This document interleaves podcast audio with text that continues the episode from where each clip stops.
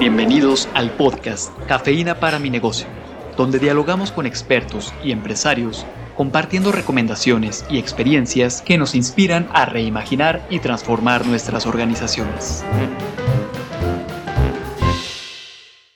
Un gusto volvernos a escuchar en Cafeína para mi negocio. Rafa. Una vez más, y con el gusto de tenerte de vuelta, Eduardo eh, Solórzano, quien ya nos compartía en un episodio anterior eh, acerca de su historia como empresario, aquellos factores que han sido clave para desarrollarse como líder, no, no solo de, una empresa, de una organización, sino de líder de personas que al final pues son clave en el desarrollo de, de, una empresa, de una iniciativa.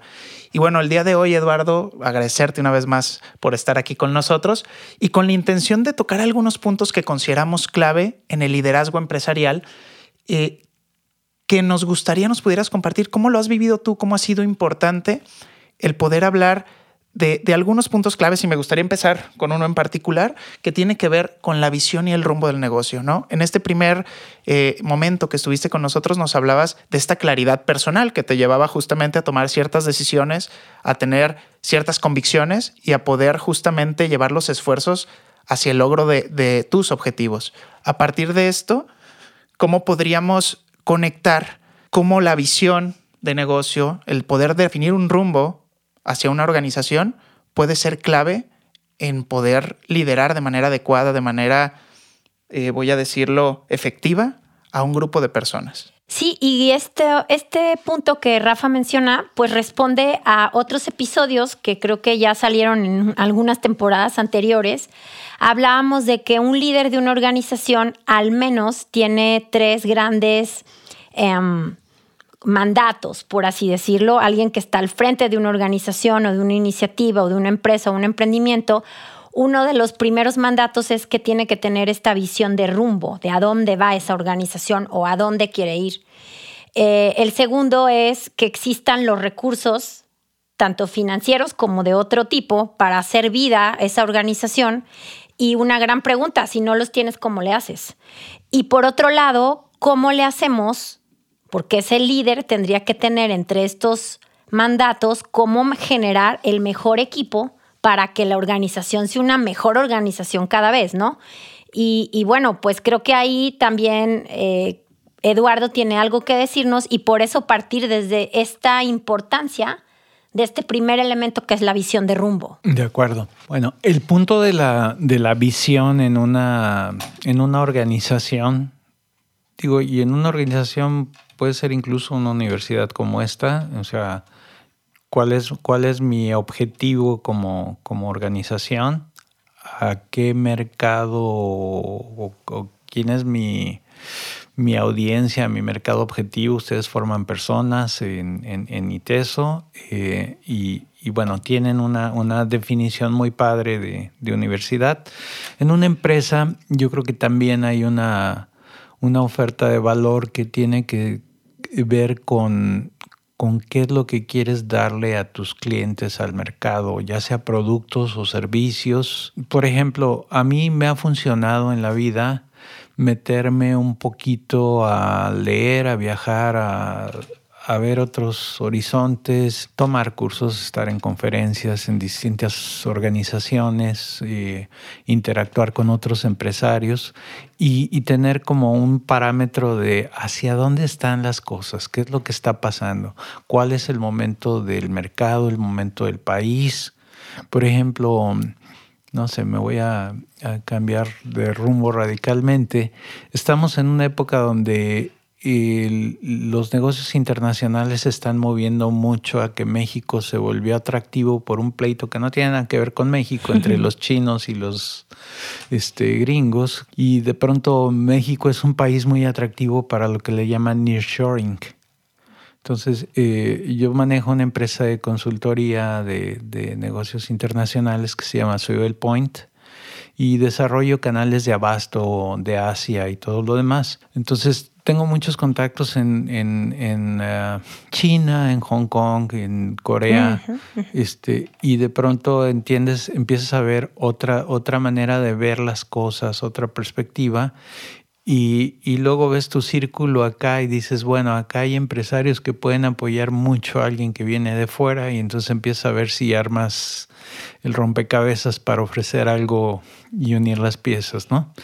En el caso de, de temas, bueno, si hablamos de tecnología, pues me metí a computadoras cuando la Apple II era una novedad y, el concepto de una computadora en cada hogar este, era algo pues mágico, imposible de creer. Y bueno, fue una realidad y, y, pues todos conocemos la historia de Apple y lo que es ahorita, ¿no? Y después me metí a un mercado mm, ahora sí que periférico al de computadoras, precisamente en periféricos. Mm. Este, en un tiempo también donde, donde vino, no sé, el mouse empezó a jugar un papel determinante, ya no podías usar una computadora sin mouse en, en los noventas. Este, entonces también entender que la tendencia iba para allá y meterte en el momento adecuado es, es fue una parte muy importante. Eh, la época de oro de las tablets en los 2010, por ahí, no sé, en esos 2010, 2014, fue una época muy interesante para eso. Hubo otras épocas donde la tendencia de la fotografía digital, el cambio de análogo a digital también lo, lo supe aprovechar y me divertí mucho haciendo cámaras digitales. Cuando hubo ese cambio, esa, esa disrupción de tendencia de mercado, a veces las disrupciones pueden jugar a tu favor en la pandemia, bueno, hubo una creación de necesidades que no ni nos imaginábamos. Y a mí me fue excelentemente bien en la pandemia.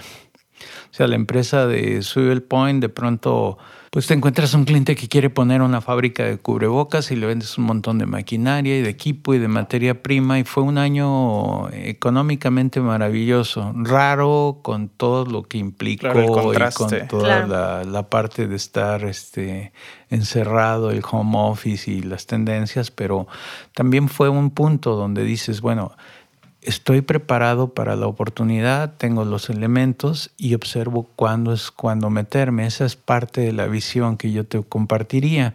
Después me metí a un tema de ciberseguridad también en un momento donde empezó a la gente a temblar y eh, ahorita en Cyber Shield, que se llama la otra empresa donde participo, este, estamos desarrollando un curso que se llama El Poder del Clic o sea, tú puedes tener un mundo de protecciones, de, no sé, antivirus, firewalls, este, monitoreo, etcétera. O sea, no quiero hablar de términos raros, pero de por eso me trabé tantito. Pero, ah. pero básicamente, este, lo que tiene, lo que puedes invertir, una empresa puede invertir millones en herramientas y un ingenuo puede llegar y darle clic a algo que no debe y ya valió toda la protección que era, ¿no? Entonces he, visto ah, casos muy tristes. Sí, y hay uno muy reciente de un trabajador de limpieza que le dio un clic a una computadora y a un laboratorio en Estados Unidos, si mal no recuerdo, que tenía guardado 20 años de una investigación en temas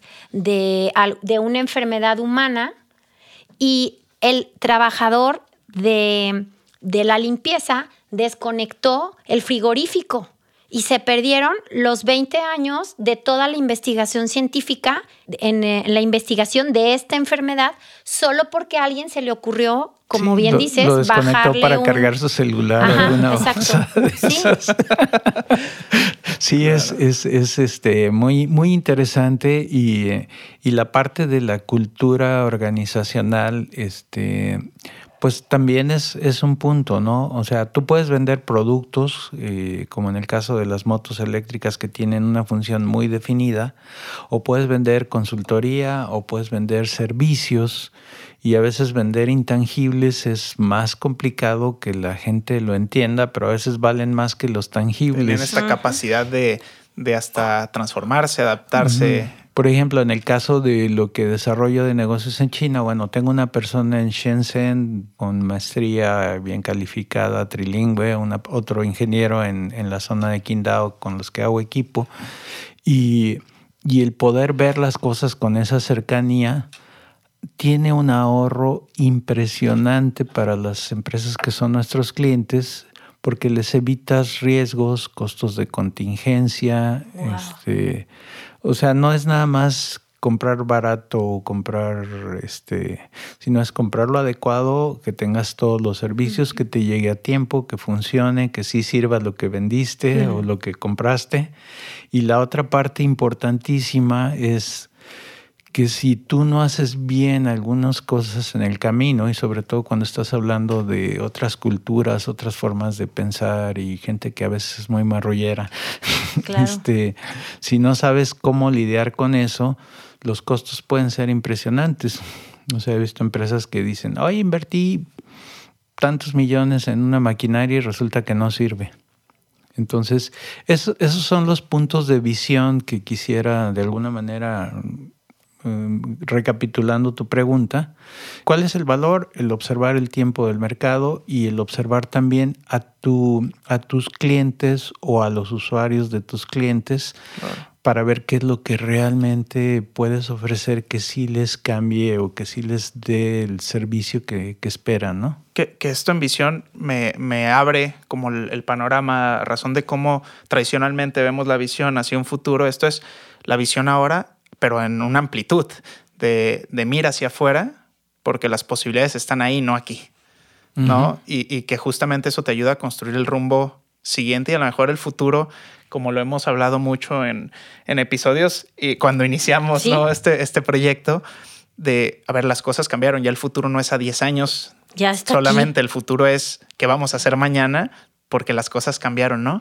Y algo que ahora mencionabas y que nos lleva justamente al segundo punto tiene que ver con los recursos, ¿no? Hablar de los recursos de una, de una organización eh, evidentemente nos hace voltear al tema financiero.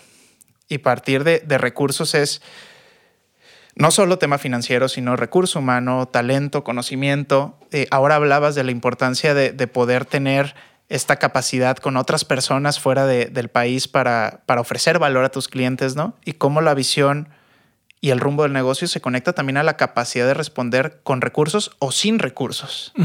Sí, mira, es muy, muy diferente hacer una, una, empresa o hacer negocios con y sin. O sea, sí, sí cambia radicalmente.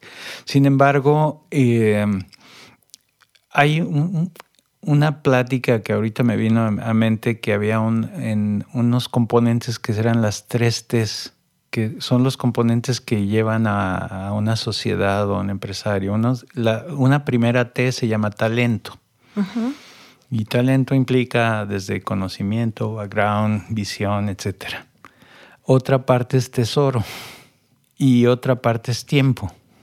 Y son tan valiosas una como la otra alguien puede tener los millones y millones y millones y no tener tiempo de explotarlos o de potencializar su capital.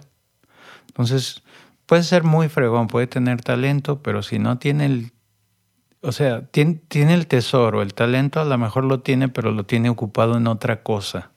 Digo, porque si tiene tesoro, algo tuvo que haber hecho bien. claro. Es la consecuencia este, de otras cosas. Entonces, este, pero el, el, tema de tiempo este, es muy importante. Entonces, yo he participado en proyectos donde yo no he sido el inversionista principal, más bien mi inversión ha sido en tiempo, en know-how, en cartera de clientes o en relaciones o en otros tipos de cosas. Y hay gente que ha puesto la parte de inversión. Pero para que tú llegues a ese punto dices, bueno, yo tengo talento y tengo tiempo, a lo mejor no tengo el, capital suficiente o el tesoro suficiente para hacer este juego. Y el punto es el equilibrio de esos valores. La gente que, que, tiene el tesoro tiene que juntarse con alguien que tenga el talento para potencializar su tesoro. Entonces yo creo que esa es, una combinación muy interesante, ¿no? Voy a cerrar esto, ya vi que nos quedan segundos. El, el punto más importante de todo esto de los recursos es cuidar el endeudamiento. O sea, por más interesante que sea, por más grande, por más fregona, por más ritmo de crecimiento que tengas, si tú te endeudas, el riesgo es altísimo y estás trabajando para que un banco o una institución financiera o algo así gane. Y si tú tienes un problema, ellos no van a perder. Este, entonces, el que va a perder eres tú. Entonces, no arriesguen el capital de la familia, la casa, este, la casa de la abuela o de la mamá o de lo que sea. No lo hagan. Es mejor hacerlo con los recursos que se pueda, al tamaño que se pueda, o asociarse con alguien que financie o que aporte, que endeudarse. O sea, es, es, esa parte creo que es muy importante el consejo para los emprendedores que nos escuchan.